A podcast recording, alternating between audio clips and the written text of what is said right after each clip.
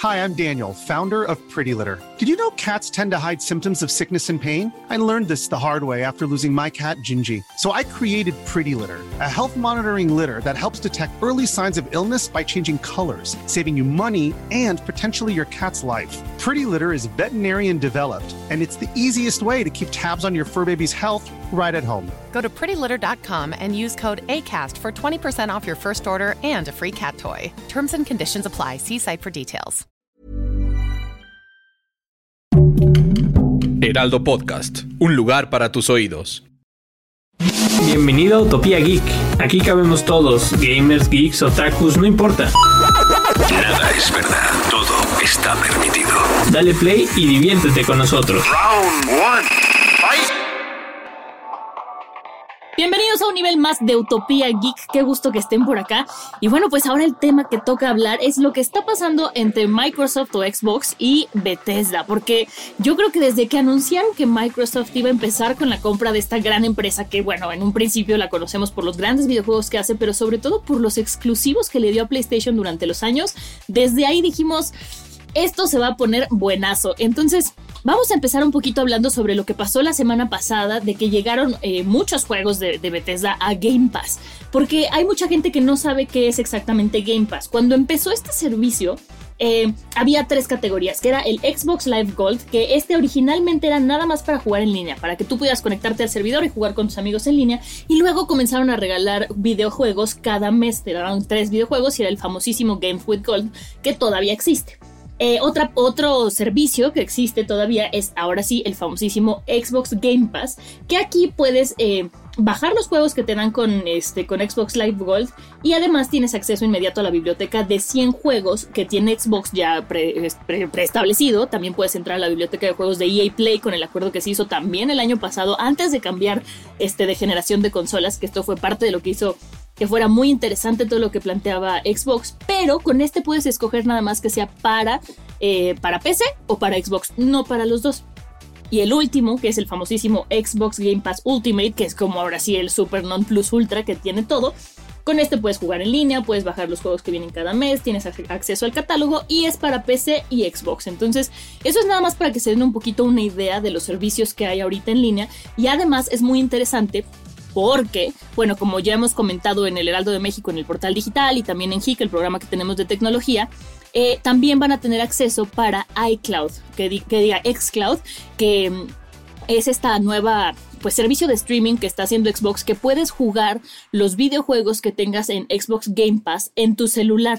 Em, en México todavía no funciona tan bien este, este pues esta, nuevo, esta nueva categoría de videojuegos por streaming porque necesitas tener muy buen internet o red 5G y bueno, sabemos que en México aquí estamos todavía en pañales en esos temas, entonces pues, todavía no, no, no funciona tan bien. Yo ya lo probé y aunque sí me gustó, pues preferí pasarme a la consola porque lo probé en mi casa porque seguimos este, encerrados por la pandemia. Pero ahora sí vamos a hablar un poquito más de lo que está pasando con Bethesda. Eh, Microsoft comenzó la compra, eh, Phil Spencer, que bueno, es nuestro, el máximo responsable de Xbox al que todos adoramos y, estamos siguiendo para ver qué es lo que va a anunciar ahora, eh, dijo que su intención comprando Bethesda no era privar a los videojugadores de otras consolas de los videojuegos, era simplemente como ampliar su catálogo y que eso se vería más adelante.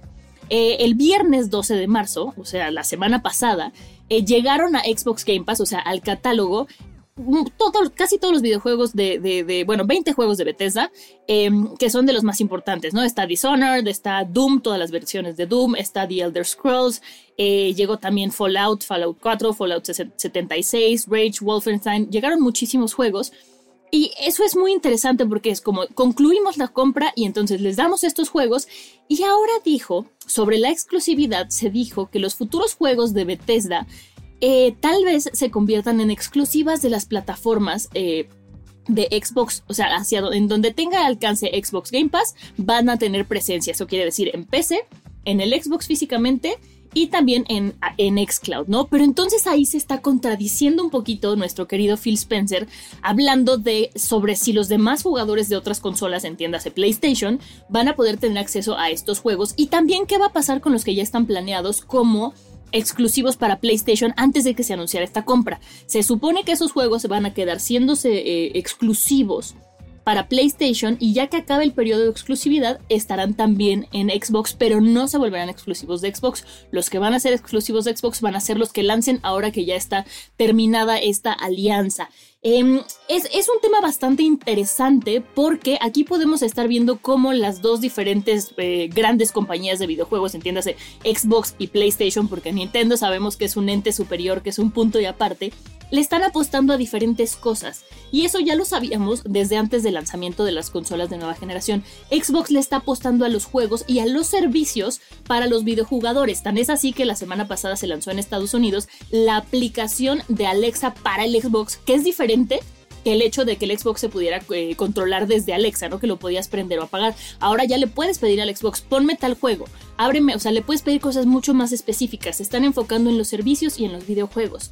Eh, por su lado, PlayStation se está enfocando en darle a los usuarios como una experiencia de juego más amplia. Están tratando de dar juegos como de más calidad, pero no me está quedando claro qué es lo que está haciendo eh, PlayStation, porque además desde el lanzamiento de la consola y desde Miles Morales andan muy calladitos. En cambio, eh, Xbox desde antes del lanzamiento de la consola, bueno, lo que hizo con EA, que ya tenemos acceso a EA Play con Game Pass, eso me parece muy interesante, y ahora comprando Bethesda.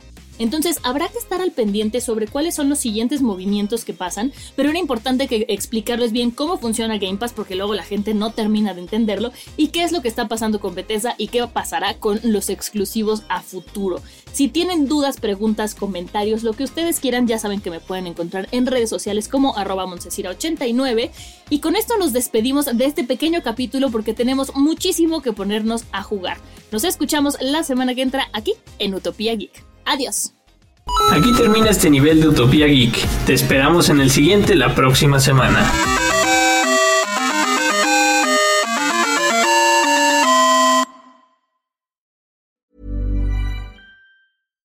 Hi, I'm Daniel, founder of Pretty Litter. Cats and cat owners deserve better than any old-fashioned litter. That's why I teamed up with scientists and veterinarians to create Pretty Litter.